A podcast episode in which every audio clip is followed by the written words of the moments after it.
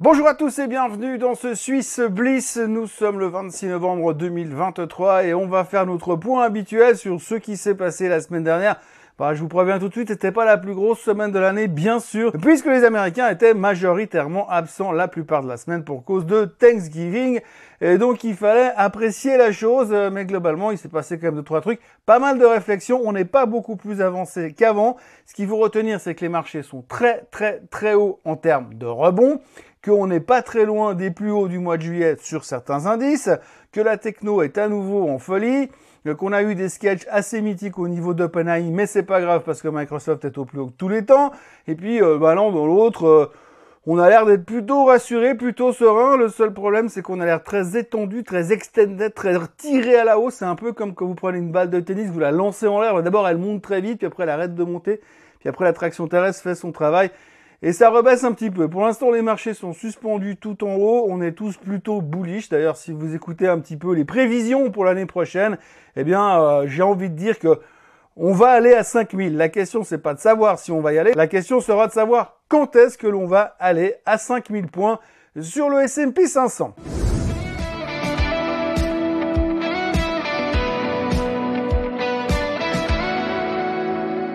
On va commencer donc euh, tout de suite par la grosse conviction de la semaine, en dehors du fait que les marchés vont continuer à monter, monter et monter encore, eh bien, il faudra retenir aussi que, eh bien, la conviction est de plus en plus intense sur le fait que la hausse des taux est absolument terminée, que le cycle de hausse des taux américains est terminé, on a eu les minutes du FOMC meeting qui nous disaient pas vraiment ça, parce qu'eux sont plutôt convaincus que les taux vont rester hauts pour un bon moment. évidemment, ils parlent euh, pas de monter les taux, ils disent que si l'inflation venait à repartir, bien sûr qu'ils seraient prêts à monter les taux, mais nous, dans notre monde, on est parti du fait que le cycle des taux, de hausse des taux est terminé et on a déjà commencé à sortir les premières statistiques qui nous laissent entendre que lors de la dernière hausse des taux euh, d'une banque, banque centrale, normalement, il faut attendre 8 mois pour avoir la première baisse des taux. Ça, c'est la statistique moyenne de ce qu'on a vécu ces dernières 50, euh, 60 années. Donc, grosso modo, 8 mois après la dernière hausse des taux, on a la première baisse des taux. Et si on prend cette statistique-là,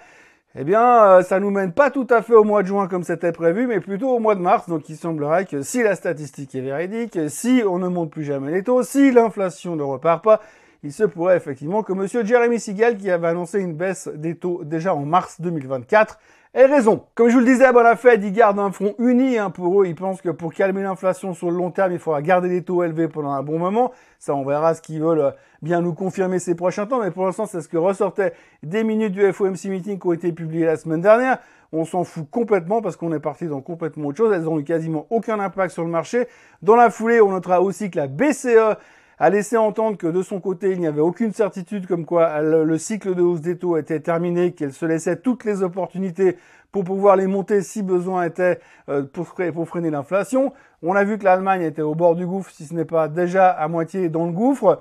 Euh, donc du coup, euh, par rapport à ça, bah, rien n'est moins sûr par rapport au niveau des taux. Et la grande question qui est déjà en train de se poser, c'est est-ce que le ralentissement économique que l'on est en train de vivre aujourd'hui, qu'on voit quand même par petites touches, euh, va pas se transformer en récession, ou alors ça va être simplement un gros soft landing comme la majorité du marché l'attend, d'où les 5000 sur le S&P l'année prochaine. En revanche, ce qui ne ralentit pas vraiment pour le moment, c'est l'emploi. La semaine dernière, il y a 10 jours, on avait eu des jobless claims qui nous laissaient entendre que potentiellement, effectivement, l'emploi était également en train de ralentir un peu à l'image que ce que voulait voir la Fed.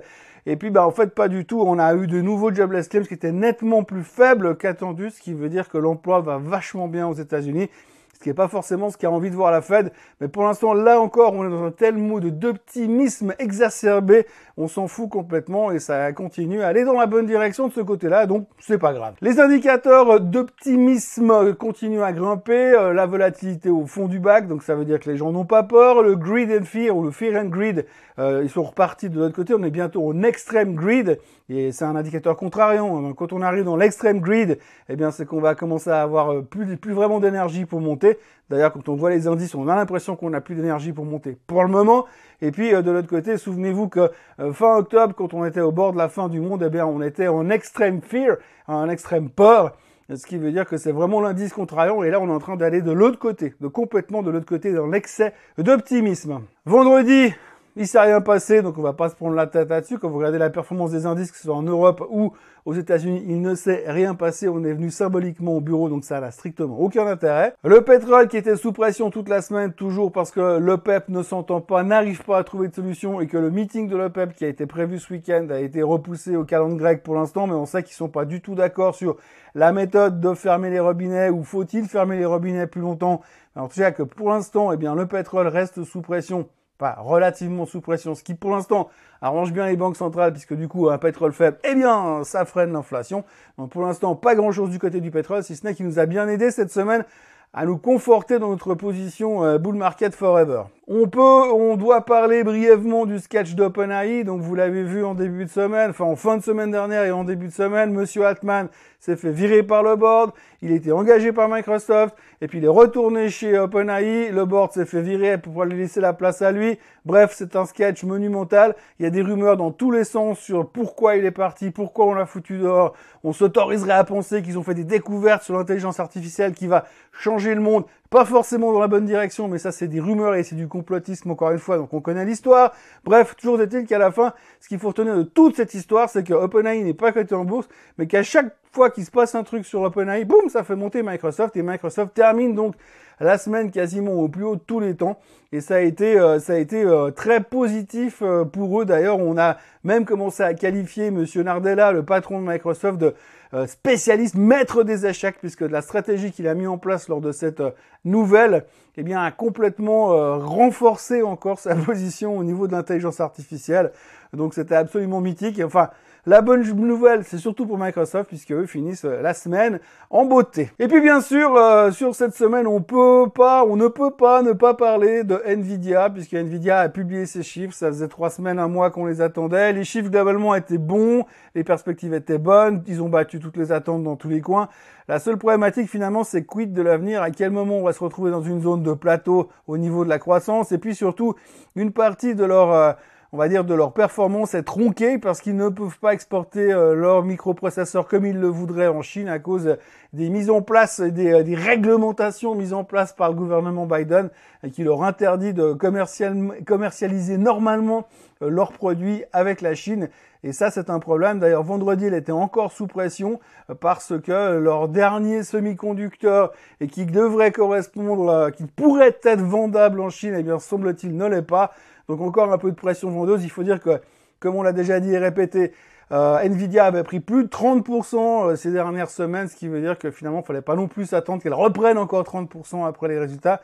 Alors pour l'instant, on est un petit peu topiche, mais vu au niveau où elle se traite, on va pas non plus pleurer là-dessus. Les performances de la semaine, alors vous voyez que c'est plutôt une bonne semaine bien sûr, le pétrole en baisse de 0,95%, la Chine qui se traîne toujours lamentablement, toujours un peu compliqué pour l'Italie et l'Angleterre, mais sur le reste, bon c'est pas l'euphorie, hein, le DAX qui prend 0,7% sur la semaine, le CAC 0,8%, euh, le SMI qui finalement s'en sort un peu moins mal que les autres cette semaine, plus 1,3%, et puis alors aux États-Unis 1% sur le S&P, euh, puis le Dow Jones qui prend 1,27%, vous voyez, vous voyez clairement que pour l'instant, c'était une semaine euh, un coup dans l'eau qui n'aura servi à rien. Mais on le verra sur les graphiques dans quelques instants. On est vraiment suspendu au milieu de nulle part euh, pour le moment. Au niveau des performances de la semaine, eh bien c'est Sonova qui l'emporte. Alors Sonova qui l'emporte, on va y revenir dans deux secondes, mais pour le reste, eh bien c'est aussi là pas grand chose. Partners Group qui a vendu une boîte, euh, Nestlé qui se retrouve un petit peu des couleurs, euh, les pharma qui font pas grand chose, mais Novartis réussit quand même à récupérer 3,2%. Rush qui se traîne toujours un peu à son habitude, comme à son habitude ces derniers temps, plus 0,46%. Et puis Swiss Life qui a été downgradé, qui perd 2,4%. Euh, voilà, autrement, il n'y a pas grand chose à dire. Là aussi, on verra sur le graphique que c'est plutôt positif, mais l'engouement et l'intérêt est quand même relativement bas, était relativement bas cette semaine pour les raisons euh, que l'on connaît. Thanksgiving oblige. Rapidement, le point technique sur les indices. Là aussi, bah, vu les performances, il s'est pas passé des gros trucs, mais comme je vous le parlais avec mon histoire de balle de tennis tout à l'heure, vous voyez que le SMI euh, vient de nous aligner une semaine quand même relativement spectaculaire euh, sur l'indice. Voilà, pas spectaculaire en termes de pourcentage, mais vous voyez qu'on continue bien dans notre canal haussier. On va revenir gentiment euh, sur cette tendance haussière qu'on a, dont, dont on était sorti il y a quelques semaines, mi-octobre. Donc on y revient. Euh, si on arrive à rentrer et à casser, on pourra reparler de tendance haussière sur le SMI, mais pour l'instant, ça reste quand même extrêmement difficile et vous voyez qu'au niveau euh, des stochastiques, c'est pas toujours euh, très très simple. On est très très très très élevé et d'où la représentation. Vous voyez, ça monte, ça monte, ça monte, ça monte. On peut pas non plus monter indéfiniment sur l'indice. Mais on essaie d'y aller. Maintenant, c'est vrai que le gros avantage de la Suisse, c'est que les, euh, les, les, gros morceaux de l'indice sont euh, extrêmement en retard. Le CAC 40, il a tout cassé à la hausse. Alors là aussi, alors globalement, on voit qu'on avait eu la moyenne mobile des, des 50 et des 200 qui s'étaient croisés, qui donnait un signe négatif. Mais on se recroise dans l'autre sens, donc on peut espérer que ça aille mieux. Mais c'est vrai que vous voyez l'extension qu'on vient de faire sur le CAC 40 depuis quelques temps, euh, franchement, euh, au plus bas du mois d'octobre, on est remonté euh, de, déjà de quasiment 8% sur le, sur le CAC 40. Quasiment sans jamais prendre de pause, on va dire. Il faudra faire très attention parce qu'évidemment, on arrive à des niveaux d'extension assez importants. des résistances comme psychologiquement, les, les, les 7400 vont être difficiles à traverser sans grandes nouvelles sur le CAC. Mais voilà, après une superbe performance depuis quelques temps, on peut commencer à voir aussi peut-être quelques signes de, faiblesse. Hein. Vous voyez aussi qu'au niveau des stochastiques, euh, c'est pas tout en bas du range, donc euh, c'est plutôt un signe de surachat. Même chose sur le DAX. Alors le DAX, là aussi, il est sorti de son canal euh, descendant qu'on a ici. Euh, de manière assez violente. Là aussi, il a inversé les moyennes mobiles des deux côtés. Euh, cassure à la hausse extrêmement spectaculaire pour aller chercher les 16 000. Et les 16 000, comme d'habitude, c'est extrêmement compliqué à traverser. Donc là aussi, grosse extension. Est-ce qu'on va réussir à continuer pour aller chercher les 16 400 qui sont les plus hauts historiques, qui sont toujours très très difficiles à, à, passer. On n'a jamais vraiment réussi à les passer. Donc dans cette zone-là, on sait que le DAX, il n'est pas en, grande forme. On a vu le PIB allemand la semaine dernière. On peut quand même se poser des questions. Pourquoi euh, tant de volonté à acheter le DAX alors qu'on voit que l'économie est en train de se péter la figure de manière magistrale en Allemagne? Mais ça, ce sera des choses qu'on va devoir surveiller ces prochains temps parce que je pense qu'on arrive vraiment sur des niveaux qui sont très très élevés à très court terme et qu'on a peut-être besoin de souffler. Besoin de souffler, c'est la même chose euh, sur le S&P 500. Alors vous voyez qu'on a cassé notre euh, résistance à 4500 sans aucun problème, qu'aujourd'hui on s'établit à 4500 et qu'on a l'impression qu'on va plus jamais baisser, qu'on a un dernier point haut à toucher ici sur les 4600 euh, qui correspond à la à la, au top du mois de juillet ici, hein, donc il faudra aller chercher ces niveaux-là et les casser. on arrive à des niveaux où ça devient extrêmement tendu mais ce qui est assez impressionnant aussi, c'est que quand on était à ce niveau-là sur le S&P 500, euh, tout le monde vous disait qu'on allait aller chercher cette zone-là, grosso modo. Mais vraiment, vous aviez les, les, stratégistes, oui, on va à 3008, 3009 sur le S&P 500, les niveaux d'achat seront là. Les plus pessimistes, ils disaient qu'on irait à 3500. Et puis euh, aujourd'hui, on vous dit qu'on là, on vient de remonter quasiment là aussi de 4111 à 4550. Et puis on vous dit déjà, oui, alors le S&P 500, il va à 5000. Nasdaq, c'est pareil. La seule chose avec le Nasdaq, c'est qu'en fait, il a laissé euh, des gaps dans tous les sens, hein, des gaps ici, des gaps là. Alors comme on dit toujours, un gap doit être toujours fait pour être comblé. Alors la question, c'est est-ce qu'on va d'abord chercher les plus hauts à, 17 000 points quasiment avant d'aller les combler derrière, euh, ou est-ce qu'on va le faire euh, tout de suite? Mais là aussi, on voit que le, marché est aussi un petit peu fatigué, que ça devient difficile de réussir à, à, continuer à monter comme ça, même si tout le monde est super bullish. Faut pas non plus oublier qu'une grande partie de la hausse ici a été faite principalement grâce au rebond des Magnificent Seven encore une fois. L'indicateur avancé comme d'habitude, le semi-conducteur index. Alors lui, le semi-conducteur index, ben pour l'instant, euh, vous voyez qu'on est revenu, euh, on est toujours très très bien disposé. Là aussi, on est dans une zone euh, assez impressionnante de, de, falling knife ces derniers temps. Là, on a réussi à remonter, mais là, vous voyez quand même depuis quelques jours, ça stagne. Euh, on voit aussi que les problématiques liées à la Chine euh, posent des problèmes euh, aux boîtes de semi-conducteurs qui exportent là-bas. Nvidia entre autres. Nvidia a fait 30% de rebond et ça a quand même bien aidé le rebond du SOX. Maintenant, si Nvidia marque le pas, on peut largement aussi récupérer un peu d'énergie. Moi, je parle pas de crash ni de correction, mais si on pouvait juste baisser un petit peu pour commencer à retrouver un peu de niaque plus tard pour aller chercher les plus hauts, ce serait quand même pas mal que de continuer à monter, monter, où on sent quand même que euh, les, justifications pour la hausse ne sont plus aussi euh, nombreuses qu'auparavant. Un truc dont on a peu parlé la semaine dernière, si ce n'est pour justifier les quelques pourcentages de hausse, les quelques points de hausse, c'est le rendement du 10 ans américain. Alors, On en a plus trop parlé parce que ça faisait que de baisser, mais on notera quand même qu'en fin de semaine, on avait un petit rebond là, on sentait que ça, ça démangeait pour repartir à la hausse. Ce sera un point assez important parce que si on voit que les rendements remontent en direction des 4,75, je pense que le marché risque de trembler un tout petit peu de nouveau. Pas que ça change grand grand chose in fine, et puis pas que ça change grand chose à la photo économique globale.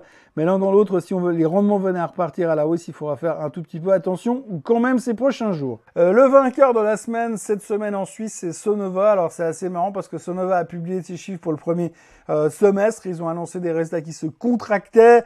Euh, ils ont raboté leurs, leurs attentes, leurs guidance pour l'année. Donc ça, c'est pas des super bonnes nouvelles pour la boîte. Mais pourtant, Pourtant, euh, le titre termine la semaine comme étant la meilleure performance de la semaine en hausse de 7%. Allez comprendre. Euh, tout le monde a plus ou moins confirmé leur target et leurs recommandations au niveau des brokers. Ils se sont dit qu'effectivement le business ralentissait et la, la comment dire, leur euh, position de leader est en train de diminuer un petit peu, mais globalement ça reste quand même bien positionné.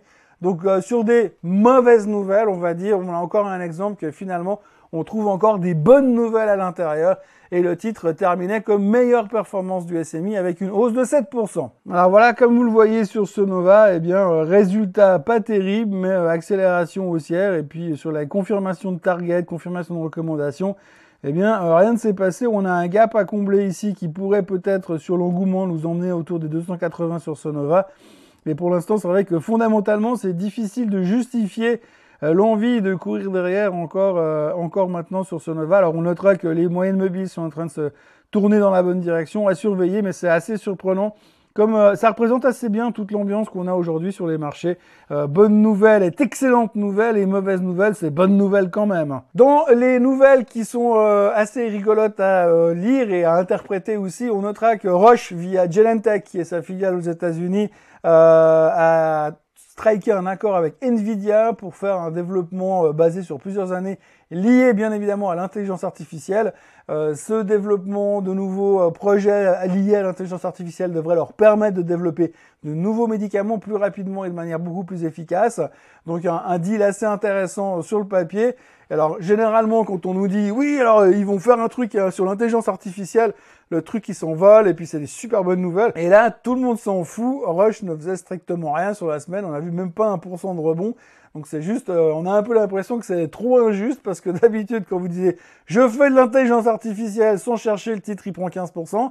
Et là sur le bon rush, eh bien ils font l'intelligence artificielle mais bon ça intéresse personne. Alors vous voyez le graphique du bon rush qui ressemble plus à un électroencéphalogramme plaque autre chose, puisque pour l'instant on se traîne lamentablement dans la zone des 235, euh, 245 et ça ne veut pas décoller. Alors je reste convaincu qu'à un moment ou un autre ça va repartir à la hausse, hein. il y a de la place pour aller chercher, euh, boucher des gaps un peu plus loin sachant que la baisse du haut résultat était, quasiment un scandale, puisqu'à l'époque où ils ont publié les résultats, on n'était pas dans le mood, on prend que les bonnes nouvelles. Euh, mais voilà, donc euh, Rush est quand même vraiment à des niveaux extrêmement faibles, et avec des annonces pareilles, le fait qu'elle de, de voir qu'elle ne bouge même pas sur l'annonce, c'est juste un tout petit peu déprimant. Et puis il y a aussi euh, Partners Group, euh, le fonds de private equity qui a annoncé avoir vendu une boîte qui s'appelle Civica Software, qui est une boîte de développement de software pour euh, l'administratif. et puis, donc, ils ont vendu cette participation, cette détention de leurs fonds à une autre boîte. Et résultat, ils auraient encaissé au passage 2,5 milliards. Les chiffres n'ont pas été confirmés. Mais néanmoins, bah, le titre se comporte relativement bien, comme on peut le voir sur le graphique. Sur le graphique, vous voyez que c'est pas depuis hier que ça monte, mais globalement, c'est vraiment le truc où tout le monde revient se positionner pour le moment. Euh, le titre a explosé depuis le 26 octobre de 930 jusqu'à 1146 aujourd'hui. Euh, que des bonnes nouvelles ces derniers temps sur Partners Group. Euh, on a vraiment l'impression que l'intérêt revient après avoir beaucoup souffert euh, ces derniers ces derniers deux ans en tous les cas. On revient sur cette thématique de fonds de private equity. Pas grand chose à dire sur le graphique, mais en tous les cas, si on prend juste un peu de recul, ce genre de, de grande consolidation, c'est toujours assez intéressant à observer parce que ça finit toujours relativement bien et ce serait sur le long terme, je ne parle pas de la semaine prochaine, mais ce serait pas non plus étonnant qu'on puisse gentiment retourner en direction euh, des plus hauts historiques euh, de l'époque. Hein. On n'y est pas encore, effectivement, mais voilà, bonne nouvelle en tout cas euh, du côté de Partners Group. Dans le domaine des assurances, on tiendra aussi Helvetia qui a déclaré cette semaine que les intempéries, les actuelles intempéries dont on voit partout les, les conséquences à la télé vont leur coûter quelque chose comme 200 millions de, de dollars, mais qu'il n'y avait pas de souci parce qu'ils étaient parfaitement capitalisés pour faire euh, face à ce genre de, de, désagréments qui font partie de la vie des assureurs. Mais néanmoins, ça a été quand même relativement pas bien pris, puisque comme vous le voyez sur le graphique à l'instant, eh bien, euh, le titre s'est fait euh, déglinguer sur la semaine. on a récupéré un peu en fin de semaine, mais l'un dans l'autre, on n'a pas trop aimé ces déclarations qui, somme toute, euh, sont pas vraiment surprenantes dans ce genre de situation. Et puis comme on sait toujours, euh, quand on a des mauvaises nouvelles qui précipitent le titre comme ça, qu'est-ce qui se passe derrière? Eh bien les assureurs, ils augmentent leurs primes et puis finalement dans quelques temps on se rendra compte que ça se passe pas trop bien, euh, ça se passe pas trop mal pour eux justement et qu'il y a de quoi revenir sur la valeur. Donc généralement plutôt acheteurs sur faiblesse sur ce genre de nouvelles qui sont ne, rien de très surprenant dans le domaine des assurances, surtout que le communiqué de presse d'Helvetia était plutôt euh, constructif et rassurant quand même. Euh, le patron de Meyer Burger qui a parlé cette semaine, alors euh, ça, oui, lui était plutôt avec une, une vision extrêmement négative sur l'industrie du solaire en Allemagne. en disant que si ça continuait comme ça, eh bien, l'industrie solaire allait subir une deuxième crise majeure. c'est clair qu'il disait que si l'Allemagne ne, ne, corrigeait pas ses budgets à la hausse au niveau du solaire, eh bien, il s'en sortirait pas. Euh, quand on voit pour l'instant euh, l'état de l'Allemagne au niveau économique, on peut se poser des questions. Alors évidemment, ça a assez mal passé sur, euh, sur le titre, puisque on s'est fait bien taper dessus durant toute la semaine sur Meyer Burger, qui est passé de 0,29 à 0,21. Donc sale semaine pour Meyer Burger, qui donne et qui publie des perspectives extrêmement prudentes et, et négatives sur Meyer Burger en ce moment, sur la thématique de, de l'industrie solaire. Effectivement, et c'est clair que euh, si on voit d'autres gouvernements commencer à ralentir, on pourra s'inquiéter aussi de cette thématique euh, ces prochains temps. Affaire à suivre en tous les cas. Voilà ce que l'on pouvait dire cette semaine. C'était une semaine tronquée, c'était une semaine raccourcie. Euh, on connaît l'histoire. Donc on va se concentrer sur la semaine qui nous attend. Euh, une semaine complète. On va boucler ce mois de novembre et puis après on va se poser des questions. Est-ce que le rallye de fin d'année est terminé? Est-ce qu'on a fait tout ce qu'on avait à faire? Est-ce qu'il y aura quelques prises de bénéfices? Ou alors euh, comme certains s'y attendent quand on voit le niveau d'intérêt, quand on voit le niveau de la vol, quand on voit le niveau du grid. Est-ce qu'on va pas simplement osciller entre 4550 et 4500 euh, sur le S&P en attendant de boucler cette année 2023 euh, pour repartir sur les chapeaux de roue en 2024 puisque comme je vous l'ai expliqué en début de vidéo, la question n'est pas de savoir si on atteindra les 5000 points sur le S&P 500 en 2024, la question c'est quand est-ce qu'on atteindra les 5000 points sur le S&P 500 et quand sera la première baisse des taux l'année prochaine. Mais ça, on aura l'occasion d'en reparler dans nos prochaines émissions. Voilà, en ce qui me concerne, bah, je vous souhaite une bonne fin de week-end, un bon dimanche. Euh, n'oubliez pas de vous abonner à la chaîne Suisse Côte en français, de liker cette vidéo et de revenir lundi matin pour un nouveau Morning Bull Live. Euh, je vous préviens aussi que pour les gens qui sont domiciliés en Suisse, Swissquote organise un Trading Talks. Vous avez l'affiche qui s'affiche à l'instant devant vos yeux. Ce sera Martial qui viendra vous présenter le concept des options couvertes. Donc comme d'habitude, inscrivez-vous sur le lien que vous trouverez en commentaire en dessous euh, du Swiss Bliss. Donc c'est un trading talk avec présentation sur le concept des options couvertes et ensuite vous aurez droit à l'apéritif et tout ce qui ira, derrière chez Swissquote à Gland sur, sur place chez eux dans leurs locaux. N'hésitez pas à vous inscrire, c'est gratuit, mais c'est réservé aux gens domiciliés en Suisse, je le précise. Voilà, euh, n'oubliez pas de revenir demain matin parce qu'il y aura un nouveau Morning Bull live. Passez une excellente journée et à demain. Bye bye.